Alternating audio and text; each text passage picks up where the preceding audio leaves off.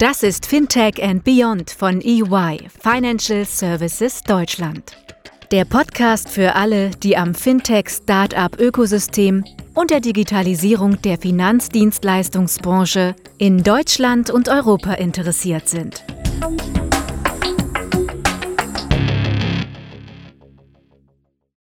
Hallo, herzlich willkommen zu Fintech und Beyond, unserem Podcast für alles, was rund um das Thema Fintech und Digitalisierung in Deutschland und Europa passiert. Heute moderiert von meinem Kollegen Florian und mir Daniela. Unsere Gäste sind uns heute aufgrund der aktuellen Situation per Videochat zugeschaltet und deshalb bitten wir, mögliche Tonprobleme zu entschuldigen. Ja, vielen Dank, Daniela. Unser Thema heute ist kurz und knapp Funding in Zeiten von Covid-19. Corona beschert der Startup-Szene aktuell einen großen Shake-up, wie wir alle wissen, ähm, von Insolvenzen und Entlassungen bis hin zu gezielten Investments in Krisengewinner. Aktuell gibt es da viel zu beobachten. Dass es für Startups schwerer geworden ist, eine Finanzierung zu bekommen, ist, glaube ich, äh, uns allen klar. Aber wo wird noch investiert und was können die Gründer tun, um ihre Chancen zu erhöhen? Zu diesen Themen wollen wir in dieser Podcast-Folge sprechen. Und wie ich finde, haben wir sehr spannende Gäste für diese Folge gewinnen können. Stefan Schütze, äh, Vorstand der FinLab AG, Tobias Schulz, Senior Investment Manager vom Hightech Gründerfonds, Dennis Kirpenstein, Managing Director Deutschland von Faraday Ventures und Christopher Kamshoff, Group Corporate Development Director von VFox. Ich würde sagen, wir starten dann auch schon gleich mit einer Vorstellungsrunde, idealerweise inklusive einer kurzen Momentaufnahme zum Covid-19-Impact auf das eigene Unternehmen. Würde ich sagen, Stefan von FinLab, ähm, möchtest du loslegen? Ja, vielen Dank, Daniela und Florian, für die Anmoderation. Wie schon erwähnt, äh, Stefan Schütze, Vorstand der FinLab AG. Wir sind ein klassischer Frühphasen-Venture Capitalist hier aus Frankfurt, sind börsennotiert, damit etwas anders strukturiert als die üblichen Venture Capital Fonds, also eine Evergreen-Struktur.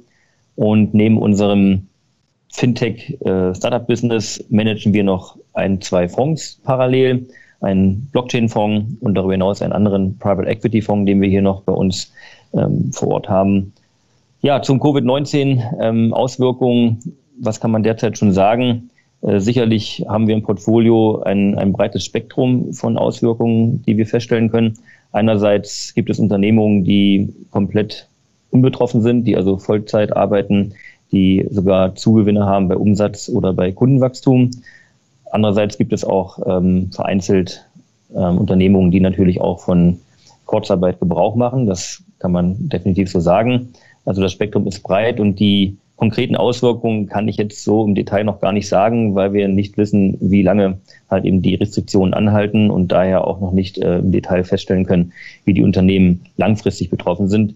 Derzeit arbeiten alle Unternehmen jedenfalls an ihren Produkten, sind auch weiterhin aktiv, aber wie gesagt, das eine oder andere musste sicherlich auch hier Kurzarbeit ähm, bei einigen Mitarbeitern beantragen. Danke. Tobias, äh, möchtest du weitermachen? Ja, sehr gerne. Auch von meiner Seite erstmal vielen Dank, Daniela und Florian, für die Einladung zu eurem Podcast. Wie erwähnt, mein Name ist Tobias Schulz. Ich bin Senior Investment Manager beim Hightech Gründerfonds. Der Hightech Gründerfonds ist ein Venture Capital Fonds, der als sogenannter Public-Private Partnership positioniert ist. Das heißt, wir haben staatliche Gelder als auch private Gelder an Bord, sind mittlerweile in der dritten Fondsgeneration, ja, insgesamt circa 900 Millionen Euro Assets under Management und spezialisieren uns auf die Seed-Phase, also die frühe Investmentphase. Bei dem Fondsvolumen und der frühen Phase könnt ihr euch denken, haben wir auch einige Unternehmen, die wir finanzieren, weil typischerweise investiert man so 500.000 bis eine Million Euro in der ersten Phase, zumindest in Europa. Welche Veränderungen sehen wir durch Covid-19? Ähm, ähnlich wie Stefan, es äh, ist noch zu früh, um zu sagen, wo alles enden wird. Äh, dennoch sehen wir bereits jetzt erste Auswirkungen aufs Portfolio. Ähm, es ist ganz erstaunlich, es sind Negativbeispiele dabei, aber auch viele positive Entwicklungen denke einfach, dass die digitale Welt hier auch nochmal profitiert. Man sieht es, wie wir jetzt hier in unserem Podcast zusammenfinden, ähm, über per Videokonferenz und äh, so haben wir eben doch viele digitale Anwendungen im Portfolio, die teilweise profitieren. Dennis, dann machen wir gerade mit dir weiter von Faraday. Ja, super. Ähm, Dennis Kirpenstein und äh, vielen Dank euch beiden für die Einladung. Ich freue mich sehr, dass ich äh, heute hier mit euch sein darf. Faraday Venture Partners ist ein bisschen anders als die beiden Vorredner ihre Unternehmen vorgestellt haben. Wir sind ein Hybridkonstrukt. Ähm, heißt, auf der einen Seite sind wir in, in ein Netzwerk von Privatinvestoren, die gemeinsam mit uns dann gebündelt werden über Einzelfonds, die dann wie ein VC in, in Startups investieren. Und bei Fairday, und damit komme ich jetzt dadurch, dass wir aus Spanien sind, auch auf, auf unser Portfolio und den Impact von Covid äh, zu sprechen, ist es so, dass ähm, wir da gegebenenfalls natürlich ein bisschen stärker getroffen wurden, als das in, in Deutschland oder bei deutschen Firmen der Fall war und auch ein bisschen früher. Äh, allerdings muss ich hier sagen, haben die Startups sehr schnell reagiert. Da werden wir später auch, glaube ich, nochmal drauf eingehen. Also wie sollte man in solchen Zeiten reagieren?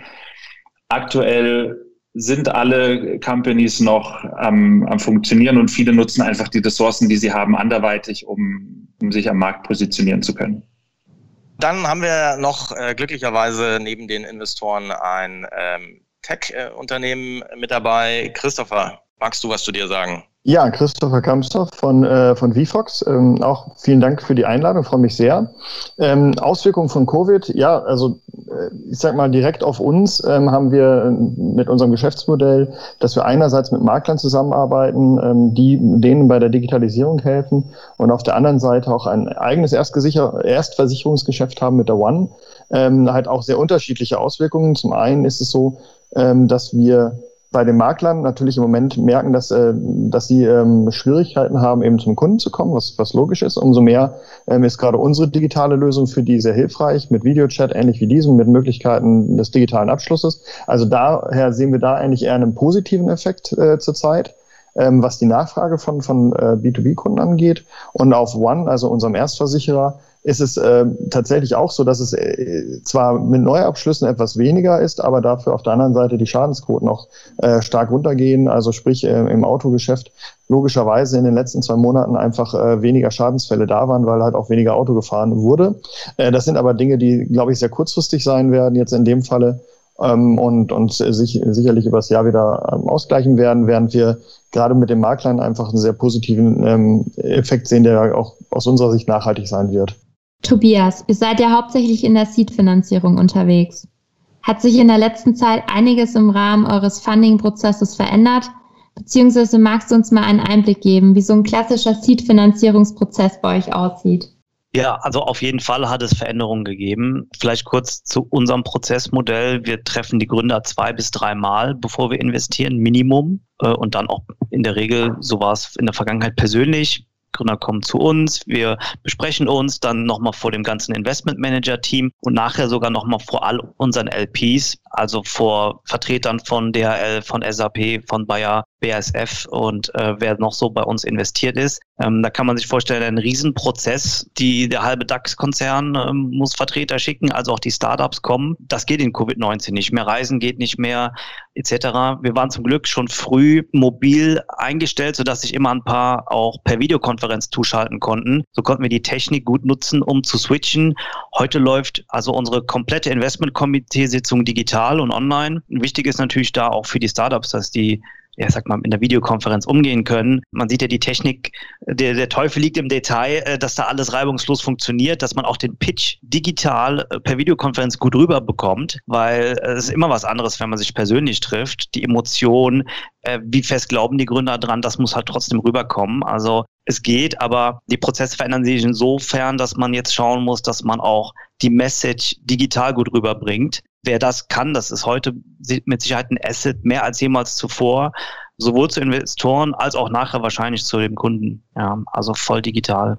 Kann es dadurch möglich sein, dass ihr ähm, öfter jetzt mit Gründern sprecht als zuvor, weil man nicht mehr so lange Zeit miteinander verbringt? Oder wie sieht es aus, dass man sich besser kennenlernt im Vergleich zu langen Sitzungen, die man vorher hatte? Ja, zweigeteilt. Also wir probieren sowieso, jeder, der interessant ist, mit dem wollen wir sprechen, egal wie lange es dauert. Durch die Videokonferenz ist es nicht unbedingt kürzer geworden. Das ist eher die Reisezeit, die man sich einspart. Und ja, das ist definitiv ein Vorteil. Ähm, man ist eher mal gewillt zu sagen, okay, wir hören uns den Pitch an. Ähm, weil eben eben der, der zeitliche Reiserahmen nicht mehr gesetzt werden muss. Also ich sehe es auch als Vorteil für, für Gründer. Man hat jetzt den kurzen Draht, man ist schneller per Videokonferenz und eventuell werden auch so mehr Pitches durchgeführt. Okay, sehr spannende Insights. Kommen wir zur nächsten Frage. Vielleicht erstmal an die Investoren. Wie groß ist euer Interesse aktuell, äh, noch neue Investments zu tätigen? Und welche Fintech-Subsektoren und Geschäftsmodelle werden dabei von euch gegebenenfalls bevorzugt? Dennis, was, was kannst du dazu sagen? Also da wird ja momentan extrem viel darüber diskutiert, äh, welcher VC investiert noch, wer investiert nicht mehr. Wartet man, bis irgendwelche Unterstützungen kommen, sage ich mal.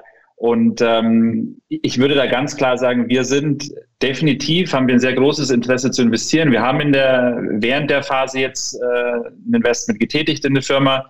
Wir sind gerade sehr weit fortgeschritten mit vier weiteren Firmen in der Due Diligence, wo noch keine finale Entscheidung ist, aber wir auch in den, in den nächsten Wochen eine Entscheidung treffen werden. Also da ganz klar ähm, das Interesse da, weiterhin Firmen zu, zu unterstützen.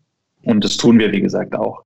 Die zweite Frage, welche Fintech-Subsektoren und Geschäftsmodelle werden bevorzugt? Naja, ich glaube, es wird sich dort sehr, sehr viel auf der Business-Seite tun müssen, meines Erachtens, ähm, weil einfach dadurch, dass, dass sehr, sehr viele ja, seine Startups, kleine oder mittelständische Unternehmen momentan in, in finanzielle Schwierigkeiten auch geraten sind, glaube ich, tut sich eine sehr, sehr große Chance auf, diese mit intelligenten Produkten gegebenenfalls auch zu unterstützen, sei es im Lending-Bereich, ähm, im Factoring-Bereich. Also da, da bin ich sehr gespannt, was, was da kommt. Ähm, und ähnlich kann ich mir auch vorstellen, dass das im, im Privat-Consumer-Bereich eben passieren wird, dass ähm, man sich jetzt dann vielleicht eher mal eine, eine Gitarre online kauft und diese dann finanzieren lässt.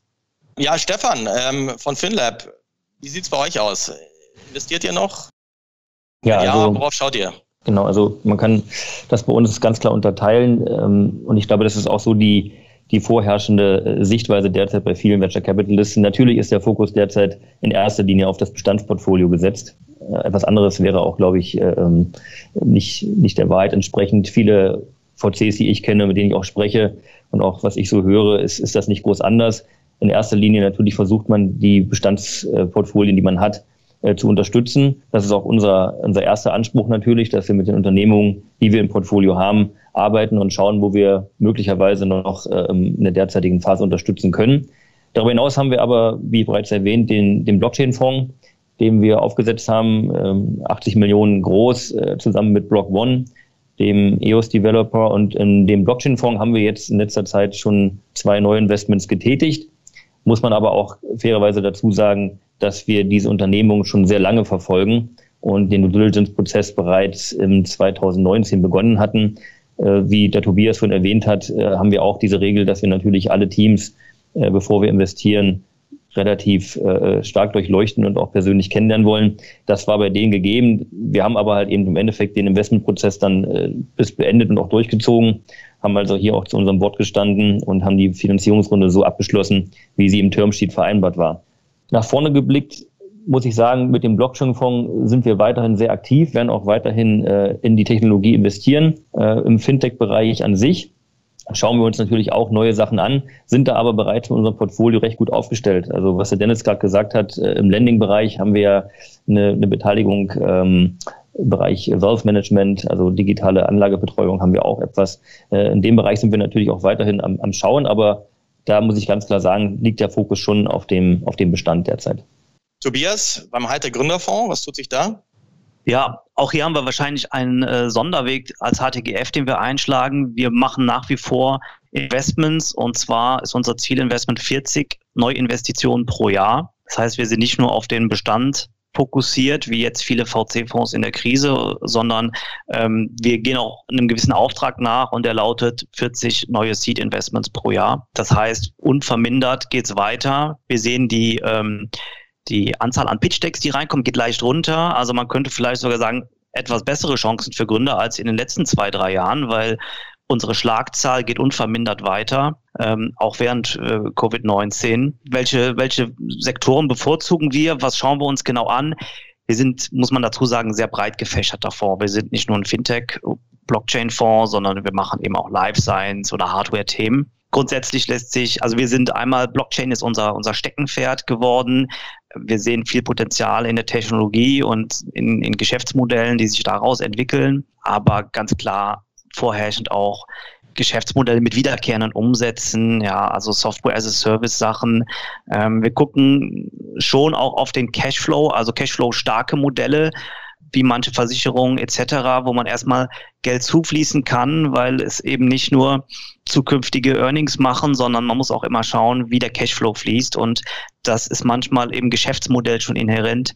Äh, wenn man da drauf ein Augenmerk legt, wie der Cash fließt, äh, kann man, kann man viel Risiko abfedern, als auch Geschäftsmodelle, die einen möglichst schnellen Proof of Concept schaffen.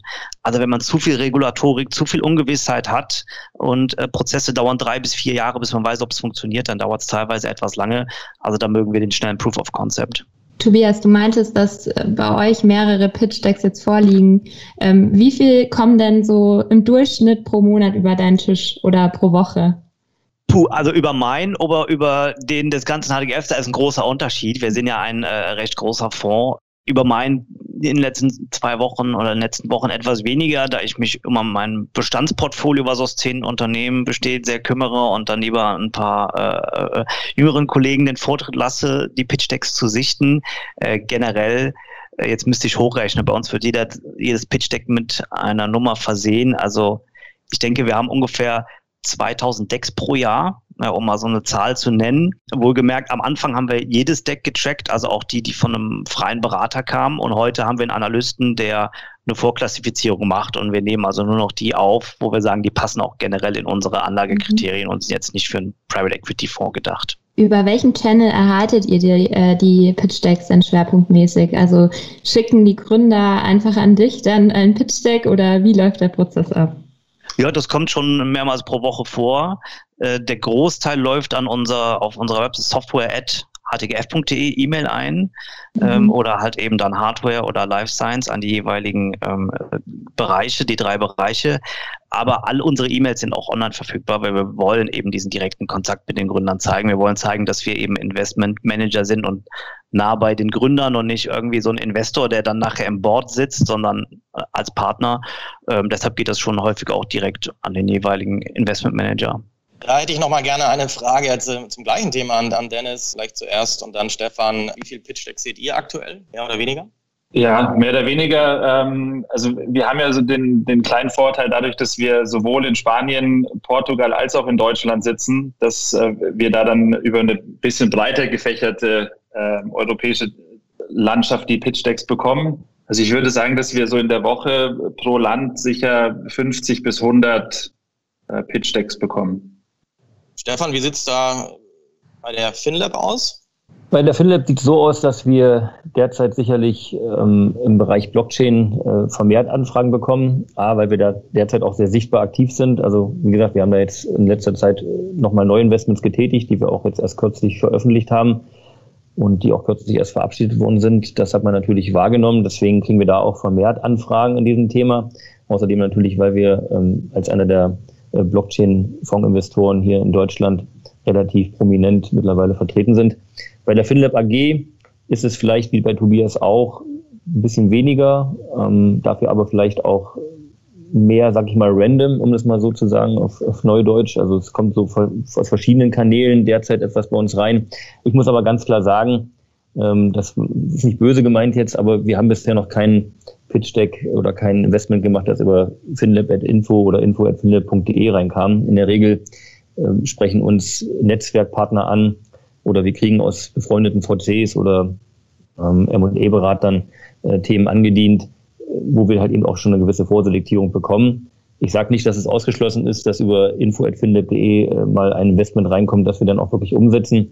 In der Vergangenheit muss ich aber ganz klar sagen, dass die Qualität der direkt angesprochenen Investments über unser Netzwerk äh, deutlich höher und besser war als das Infothema. Natürlich haben wir das auch laufen, aber der bevorzugte Weg ist derzeit bei uns eigentlich, dass wir das über unser Netzwerk gespielt bekommen. Würde ich, wenn ich kurz einen Satz dazu sagen darf, absolut auch so unterschreiben. Ähm, also einmal ist das, wie viel man irgendwo reinbekommt aus den unterschiedlichen Kanälen.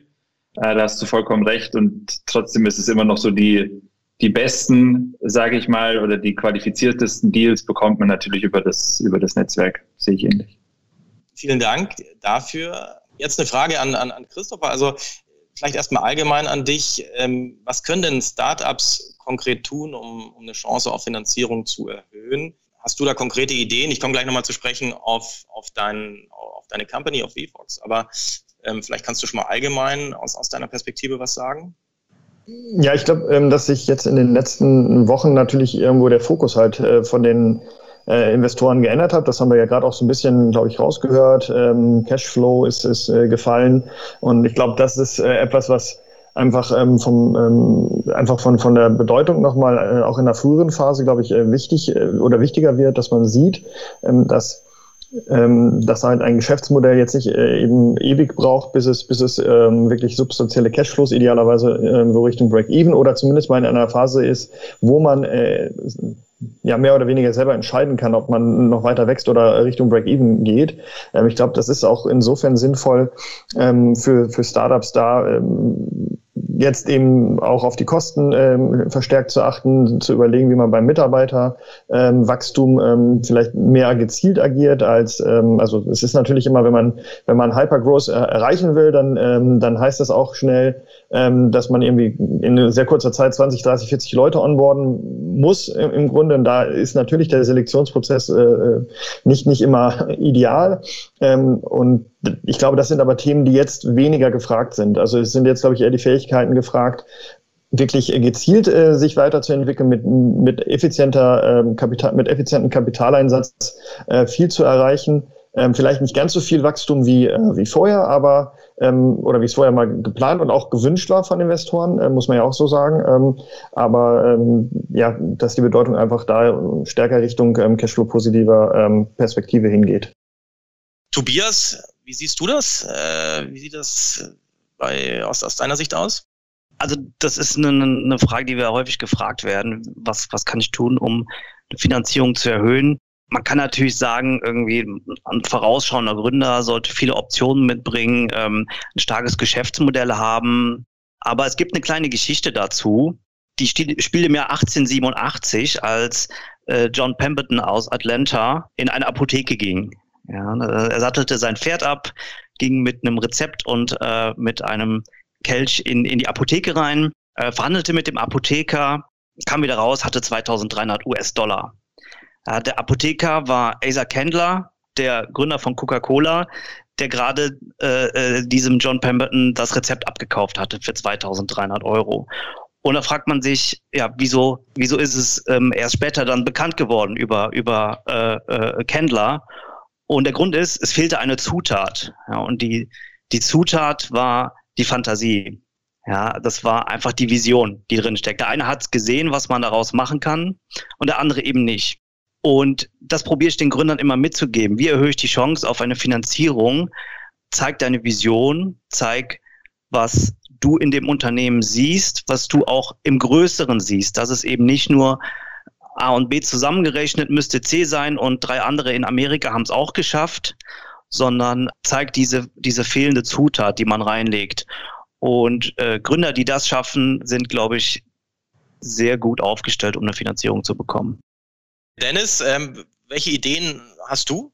Ich denke, das kommt äh, gerade in der aktuellen Phase auch sehr, sehr stark darauf an, in, in welchem oder in welcher Phase sich das Startup befindet tatsächlich. Also reden wir von, von Early Stage Companies, ähm, die vielleicht noch gar keinen Umsatz gemacht haben, von daher auch keinen Umsatzeinbruch hatten, sich dementsprechend vielleicht in der Phase jetzt ein bisschen mehr auf ihr Produkt noch konzentrieren können und eben genau diese Vision verkaufen.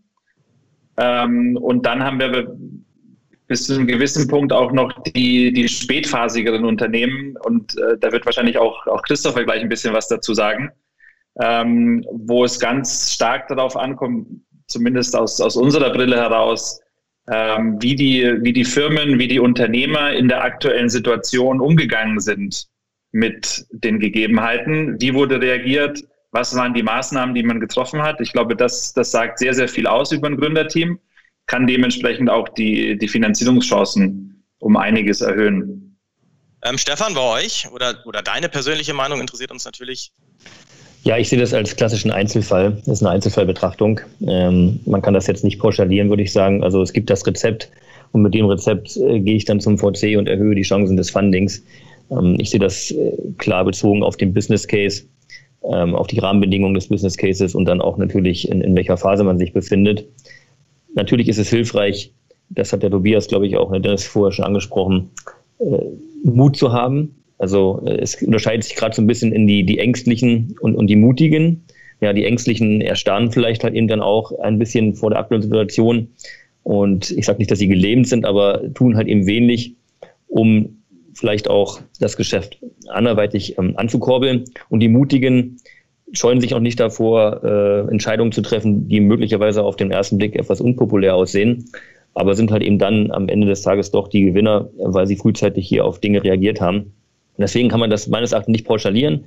Ich würde das so eher auf Einzelfallebene Betrachtung herunterbrechen und gucke uns jeden Case dann genau an, wie wir hier ähm, dann eventuell eine Finanzierung auch beitragen können das, das Patentrezept, ich weiß ja immer so diese, diese Aussagen, ich kenne das auch von den, von den, ich bin ja im 1.1.2000 habe ich ja angefangen in Berlin bei einem VC, mein erster Job, dann kam die Dotcom-Krise, dann 2008 hatten wir ja auch nochmal eine Krise und ich weiß immer, dass diese Aussagen mit äh, verlängert deiner Runway und äh, ähm, stretch halt eben den Businessplan, das, das klingt immer so abgedroschen und ich weiß, dass viele Gründer dann auch wahrscheinlich schon die Augen rollen. Aber das ist natürlich immer die, das Gebot der ersten Maßnahme. Ja. Versuche halt eben so lange wie möglich mit, deinen, mit deinem bestehenden Finanzierungsmitteln oder deinem Cash auszukommen, weil halt eben unklar ist, wie lange dein Geschäft von dieser Krise betroffen ist. So gesehen ist das einfach das, das die erste Maßnahme. Also Bürgerpflicht ist einfach hier, die Runway zu verlängern, auch wenn ich weiß, dass das abgedroschen klingt und sicherlich für das eine oder andere Startup schwierig ist, das dann im Detail umzusetzen. Aber da muss man natürlich dran arbeiten. Und darüber hinaus natürlich halt eben, wie ich gesagt habe, ähm, Mut zu haben für Entscheidungen, ähm, die man vielleicht vorher nicht treffen wollte, aber dann halt eben treffen muss. Und ja, das zusammen halt eben führt dann dazu, dass man sicherlich bei dem einen oder anderen VC die Chance erhöht, Geld zu bekommen. Aber das 100% Patentrezept, das haben wir jetzt auch nicht in der Schublade liegen. Dennis, ihr seid ja auch Cross-Border unterwegs, hast du erwähnt. Hat sich denn in letzter Zeit irgendwas bei euren Investmentkriterien verändert, beziehungsweise wie sehen eure Investmentkriterien aus? Okay, also zu den, zu den Investmentkriterien allgemein ist es so, dass wir uns, uns tendenziell Firmen angucken, die schon sechs bis zwölf Monate Umsatz machen. Also ich sage jetzt mal eine, eine spätere Seed-Phase bis hin zu einer Pre-Series A, Series A. Ähm, und weil wir daraus einfach sehr, sehr viele Metriken noch erkennen können. Ja, also wissen die Unternehmer, wer ihre Kunden sind, etc. pp. Also wir sind da sehr, sehr zahlenfokussiert. Ähm, das ist auch das, was, was Stefan ja gerade gesagt hat. Also wir gucken uns da jeden Deal einzeln an und wir tauchen da sehr tief in die Zahlen an, ein, um zu gucken, wie die Unternehmer denn tatsächlich auch planen. Und daran hat sich momentan eigentlich gar nichts geändert, ehrlicherweise. Wir investieren nicht nur in, in Fintech oder Insurtech, sondern wir investieren sehr, sehr breit in, in alle möglichen digitalen Geschäftsmodelle. Und auch da, wie gesagt, gucken wir gerade weiterhin sehr, sehr breit rein. Tobias, wenn du dir jetzt ähm, euer, euer Finanzierungsrunden anschaust, die sind ja relativ früh im Vergleich zu Dennis. Welche Investmentkriterien schaut ihr euch da an? Ja, umso früher die Phase, umso weniger kann man natürlich auf Zahlen oder Kunden schauen. Das heißt, das Team rückt noch mehr in den Fokus na, Team, Team, Team. Wie gut sind die zusammengesetzt? Ähm, auch wie heterogen ähm, ist das Team? Ähm, wie gut kennt es sich? Und einfach, wie viel Wissen bringt es mit? Wie viel Spezialwissen, auf das man aufbauen kann? Ja, aber das beste Team nützt natürlich nichts, wenn die Idee unpassend ist. Das heißt, es ist die Mischung aus Team und Idee. Sind wir im richtigen Markt zur richtigen Zeit? Äh, wir gucken da stark auf, auf den Product Market Fit. Das heißt, äh, kann das Produkt was, was ähm, geplant ist, am Markt überstehen und ähm, probieren das eben dann in der Vorphase, in der Due Diligence schon mal anzutesten, über Referenzgespräche fragen schon mal nach, hey, hat diese Idee wirklich Erfolg, würdet ihr das machen? Ähm, da nutzen wir auch unsere Limited Partners, unsere LPs gerne und fragen mal nach, hier, das wäre da sowas für euch potenziell interessant. So kann man schon viel abklopfen. Häufig zeigt es sich, die die Startups, die wirklich stark werden, haben irgendwann doch mal das Geschäftsmodell gedreht und das schafft eben nur ein gutes Gründerteam. Ja, deshalb würde ich sagen, das Team ist das Wichtigste. Was macht für dich denn auch so ein perfekter Gründer in Anführungsstrichen aus? Also welche Soft Skills, wie, wie wäre die Charakteristik eines solchen Gründers? Schwer zu sagen, weil die heterogen sind, das ist auch gut so. Also da gibt es äh, jegliche Bandbreite und die haben alle ihren Charme auf, auf ihre Art und Weise. Ähm, das heißt, manche sagen, wir brauchen vorne den Rockstar, andere sagen, gib mir lieber den Nerd vorne. Es ist alles in Ordnung. Die passen alle letztendlich. Ähm, braucht es jemanden, der der seine Vision vorantreibt, der was Nachhaltiges aufbaut, der auch nachhaltig, stabile, qualitativ hochwertige Jobs schaffen will. Das sind für mich die Gründer, die ich gerne unterstütze. Stefan, wie schaut es bei FinLab aus? Welche Investmentkriterien habt ihr? Nein, die Investmentkriterien haben sich bei uns grundsätzlich nicht geändert. Wir sind halt eben auch äh, Pre-CSA, CSA, manchmal auch Seed unterwegs. Äh, haben wir auch sogar Investment zusammen mit dem HTGF gemacht. So gesehen überschneiden sich sicherlich hin und wieder auch die, die Investmentkriterien mit anderen VCs. Wir sind halt eben ähm, frühphasig unterwegs, das heißt, wie bei Tobias auch, haben wir natürlich nicht immer eine detaillierte Zahlenhistorie, die zum Beispiel für uns ein Young vielleicht auch ganz hilfreich ist für die Diligence für euch. Ja, ich meine, da guckt ihr natürlich dann auch gerne drauf. Das haben wir nicht immer. Deswegen in der Tat ist natürlich für uns ein bisschen so die, die, die Idee dahinter, wie, wie, wie können wir die Idee im Markt positionieren, wie stehen wir dazu. Und da spielt natürlich das Netzwerk eine große, eine große Rolle. Das heißt also, wir versuchen auch zu schauen, können wir innerhalb des Portfolios schon äh, Leverage schaffen oder mit unseren externen Partnern, die wir haben und klopfen das natürlich auch ab, machen dazu Reference Calls. Da hat sich also nicht so viel geändert. Die Investmentkriterien bleiben eigentlich gleich. Und äh, zum Thema Gründer, weil du gerade erwähnt hast, gibt es den, den perfekten Gründer oder den perfekten äh, ähm, Partner für uns.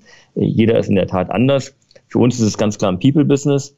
Die Chemie muss stimmen. Und das merkt man natürlich auch, wenn man sich äh, trifft, jetzt halt eben mehr digital.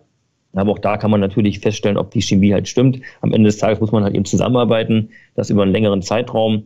Wir wissen alle, dass Startups halt eben äh, eine Zeit brauchen, bis sie halt eben dann entsprechend reif sind, möglicherweise für ein IPO, also Börsengang oder halt eben ein Trade Sale. So gesehen ist es eine längere Reise und auf dieser Reise muss man sich auch mal zoffen. Das kommt natürlich auch mal vor. Das ist auch hilfreich und wichtig.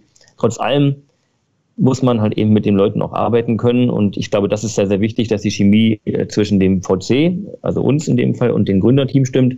Und ich weiß jetzt nicht, was unsere Gründer sagen würden, aber ich glaube, wenn ich jetzt mal so eine Umfrage starten würde, glaube ich schon, dass, dass die Mehrheit sagen würde, dass man mit uns sehr gern zusammenarbeitet und dann natürlich auch mit den Gründern. Und das ist für uns halt eben auch sehr, sehr wichtig. Ja. Also da muss von Anfang an eine, eine Verbindung da sein.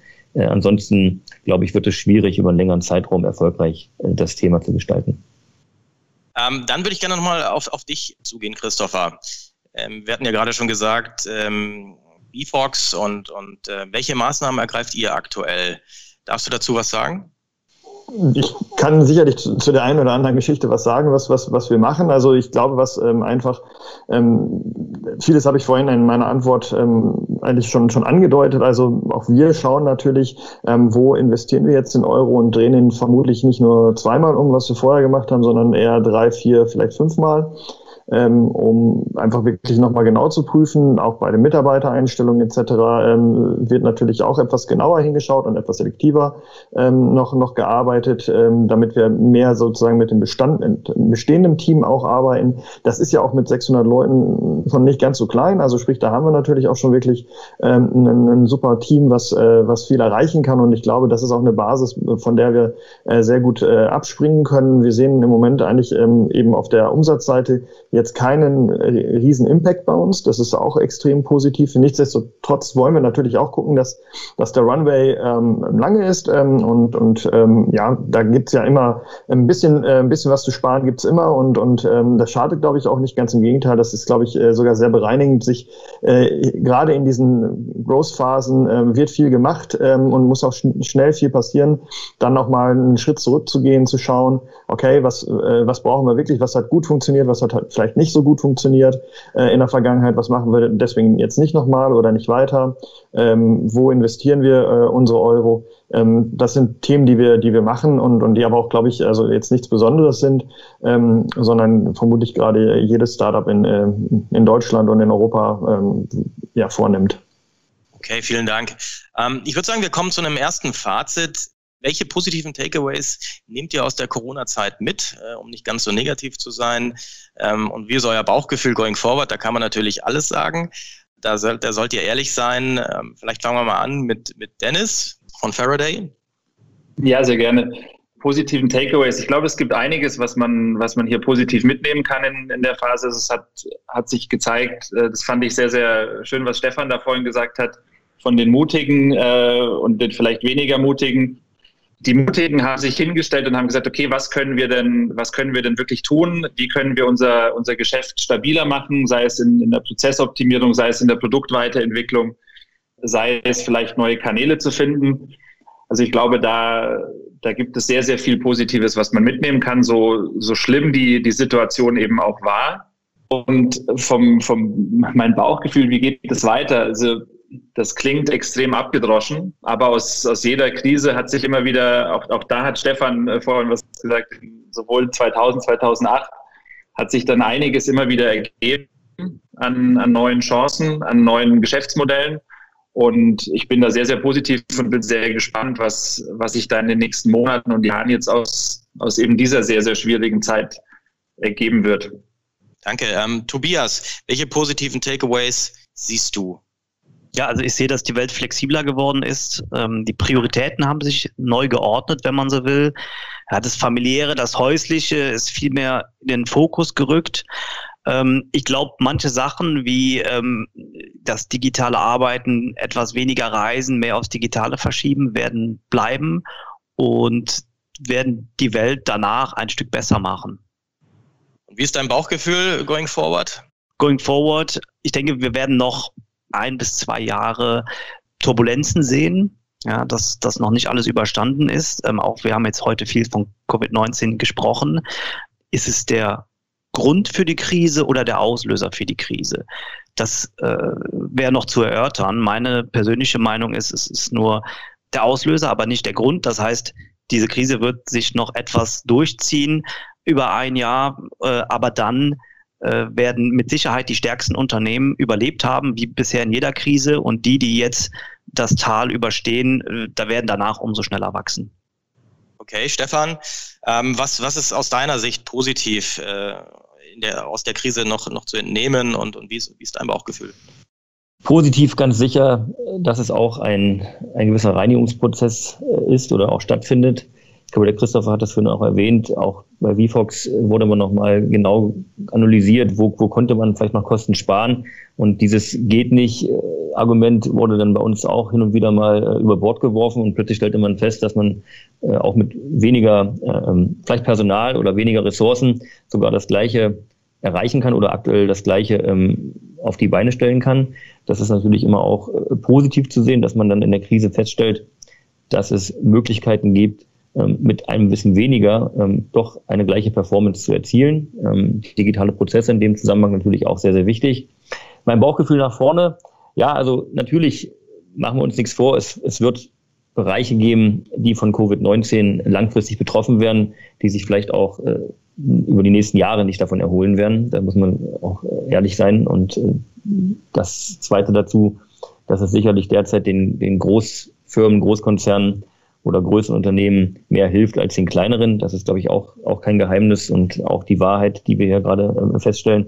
Heißt also für gerade Startups wird es natürlich nicht einfacher, in bestimmte Märkte einzudringen, weil einfach die äh, Stärke von größeren Unternehmen sich jetzt gerade noch, noch mal deutlich herausstellt. Äh, so gesehen sind wir natürlich positiv gestimmt, was das Thema Startups angeht, müssen aber auch immer ganz klar im Auge behalten, dass wir hier von einer Krise getroffen sind, die es so in der Form noch nicht gab. Also sowohl 2001, ähm, 9-11, als auch die Phase danach, wie 2008, äh, hatte völlig andere Rahmenbedingungen. Äh, hier ist halt eben die Welt jetzt von den großen Industrienationen ähm, über mehrere Wochen, ja vielleicht sogar Monate, äh, ich sage nicht zugemacht worden, aber doch halt eben stark betroffen, was das wirtschaftliche Leben und auch das soziale Leben angeht. Äh, da sind die Auswirkungen meines Erachtens noch nicht klar zu definieren. Äh, so gesehen gehen wir das Thema positiv an sehen aber auch ganz klar die Herausforderungen und wissen auch, dass, dass es Startups oder Bereiche geben wird, die, die sich hier sehr, sehr schwer tun werden. Okay, also die Investorenseite ähm, challenging, aber, aber doch irgendwie positiv. Äh, wie sieht das die Tech-Seite bzw. die Startup-Seite, Christopher? Ja, also positiv. Ähm, also vorhin wurde ja viel auch von, von Mutigen gesprochen. Ich glaube, ähm, es ist auch positiv, dass äh, viele auch zu Mut gezwungen wurden, also Dinge anders zu machen. Ähm, es, es gab halt keine Wahl mehr, ne, außer, außer Videochat. Es gab nicht mehr die Möglichkeit, entweder oder. Und das, glaube ich, äh, war sehr hilfreich. Auch das Thema Homeoffice hat, also zumindest bei uns kann man sagen, äh, extrem gut funktioniert. Und, und das, glaube ich, wird eben nachhaltig das, das Arbeitsleben verändern. Also ich erwarte, dass äh, das auch in den nächsten ein, zwei Jahren mindestens, wenn nicht auch darüber hinaus, ähm, ich zum Beispiel oder auch mein Team ähm, weite Teile ihrer Arbeitszeit im Homeoffice verbringen werden. Sicherlich werden wir auch im Office sein, aber einfach, dass, dass dieses dezentrale Arbeiten ähm, viel mehr ähm, das New Normal wird.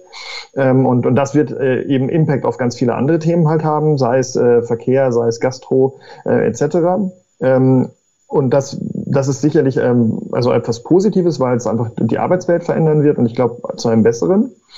Ähm, ich glaube allerdings auch, dass, ähm, dass die Nach der Nachhalt von, von Corona ähm, und ähm, auch eben diese, ähm, ich sag mal, gesundheitlichen Nachwirkungen äh, ja noch lange nicht ausgestanden sind und dass das auch noch uns sehr, sehr lange begleiten wird. Ähm, und dass es einige Branchen geben wird, die darunter eben, also es ist auch kein Geheimnis, welche das sind, ähm, also im Reisebereich Gastro etc., Veranstaltungen, ähm, da wird es natürlich äh, super, super schwierig werden für Startups, aber auch für etablierte. Ähm, und das werden große Herausforderungen sein, aber auch da wird es äh, Dinge und Lösungen geben, ich glaube, die wir heute auch noch gar nicht sehen und auf dem Schirm haben. Verhalten werden sich ändern und von, von den Konsumenten und dadurch werden sich wiederum neue, äh, neue Wege öffnen. Und ich glaube, das ist ähm, auf der einen Seite das ähm, Erschreckende, wenn man sieht, was, was äh, auch jetzt schon ähm, passiert. Auf der anderen Seite aber auch das, was mir persönlich unheimlich viel Mut macht und, und wo ich äh, sehr ähm, positiv äh, eigentlich in die Zukunft schaue, weil ich eigentlich sehr stark an Innovationskraft glaube und ähm, auch glaube, dass die Leute, die ähm, die sich in diesen äh, Situationen ähm, eben neue Lösungen einfallen lassen, neue Wege finden, ähm, kreativ sind, ähm, dass die halt ähm, ja auch, auch gegen große Corporates dann eine, eine Chance haben werden. Wir hatten ja von Stefan bereits gehört, dass Startups eventuell jetzt äh, challenging Zeiten vor sich haben. Aktuell wird ja heiß diskutiert der Corona-Matching-Fonds von rund zwei Milliarden Euro. Startups sollen dadurch in der Corona-Zeit durch Liquiditätsspritzen unterstützt werden. Stefan, was hältst du denn von der Maßnahme? Grundsätzlich sehr positiv natürlich, dass die Startup-Welt eine solche Aufmerksamkeit bekommen hat, denn wer halt eben die früheren Krisen verfolgt hat, wird festgestellt haben, dass es sowas in der Form noch nicht gab.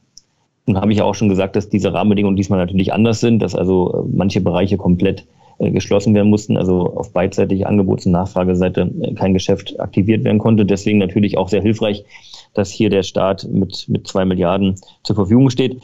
Die genauen Rahmenbedingungen, heute Nacht kam ja die Entscheidung, dass es jetzt alles durchgewunken wurde und ich muss mich jetzt erstmal mit den Details dann beschäftigen, wenn sie dann verfügbar sind ähm, wie das Matching genau aussieht, wer eigentlich berechtigt ist, den Antrag zu stellen. Es, geht ja nur über investorenseitig, also die Startups selbst können ja keine äh, Mittel beantragen, sondern halt eben akkreditierte Investoren bei der KfW äh, können dies tun. Und da muss man sich nochmal genau anschauen. Natürlich aber sehr, sehr positiv, dass hier äh, die Startup-Branche eine solche Aufmerksamkeit äh, gewonnen hat mittlerweile und ähm, dann mit den zwei Milliarden auch ein, ein großer Topf zur Verfügung gestellt wird. Tobias, kannst du uns vielleicht einige Insights in dem Bereich geben, da du ja beim Hightech Gründerfonds unterwegs bist? Ja, das würde ich gerne. Ähm, aber auch wenn die KfW in all unseren drei Fonds investiert sind, ähm, können wir auch nicht mehr sagen als Stefan. Aber es kam jetzt, gestern Abend wurde es bekannt gegeben. Das heißt, wir rechnen damit, dass im Laufe des Tages die äh, Regulatorien ähm, feststehen und wir dann mal schauen können, für welche Startups es in Frage kommt. Wir sehen es natürlich auch extrem positiv, dass dieses Programm einberufen würde, dass die Politik heute gesehen hat, wie wichtig es ist, die zarten Pflänzchen, die wir in unseren modernen Branchen haben, eben am Leben zu erhalten. Das ist übrigens auch ein Grund, warum der HTGF seinerzeit 2005 erschaffen wurde.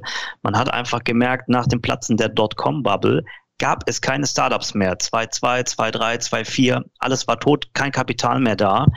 Und ähm, heute, 20 Jahre später, sehen wir eben die Google, die äh, Facebook und so weiter Unternehmen, die haben uns alle im Prinzip in den neuen Technologien den Rang abgelaufen. Die kommen alle aus den USA. Also da haben wir in diesem Jahrzehnt den Anschluss verpasst und es sieht jetzt so aus, als würden wir den Fehler nicht nochmal machen, sondern die guten Unternehmen, die es heute gibt, die sollen auch weiterhin am Leben erhalten bleiben.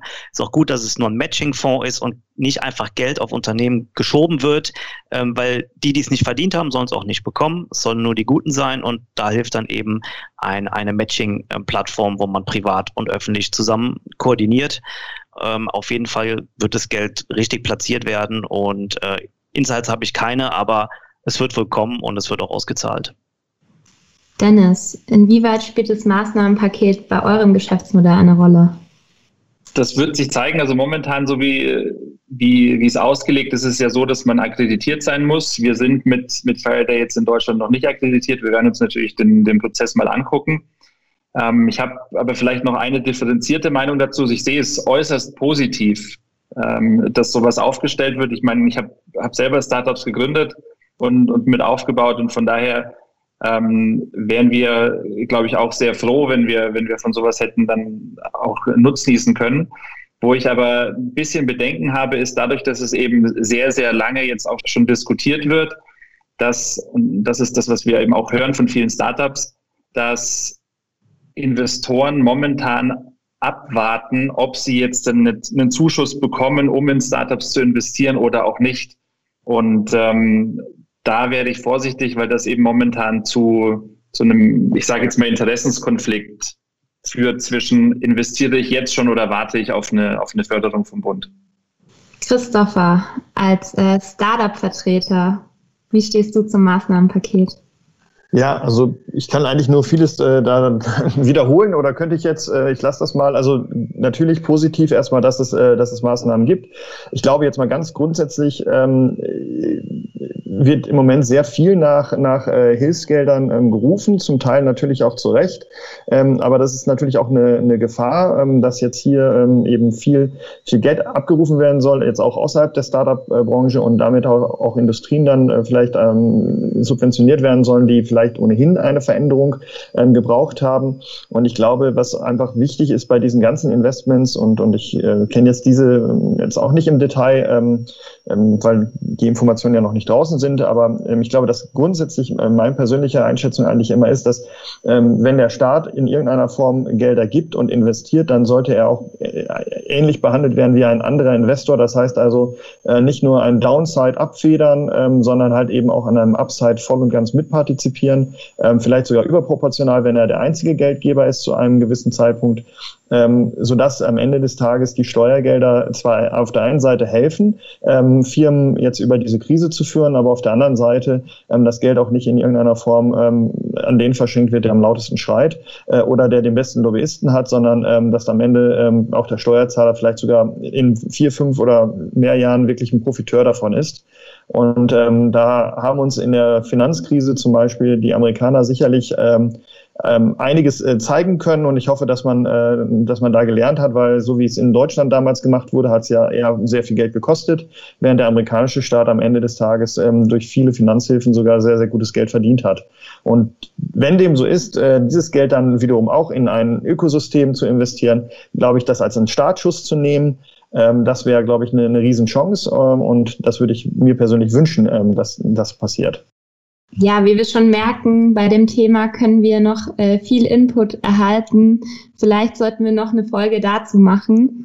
Vielen herzlichen Dank an euch vier. Es war super interessant, äh, von Experten wirklich in dem Bereich Insights zu bekommen. Ähm, Founder können auf jeden Fall jetzt ein bisschen mehr einen Einblick in euer äh, Daily Business kriegen.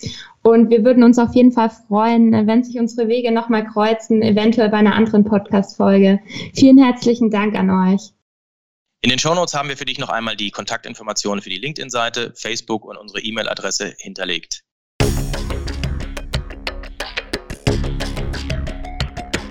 Das war Fintech and Beyond von EY Financial Services Deutschland.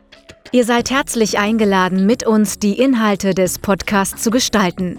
Meldet euch einfach unter der E-Mail-Adresse eyfintechandbeyond.de.ey.com mit Feedback, Vorschlägen oder sonstigen Anregungen.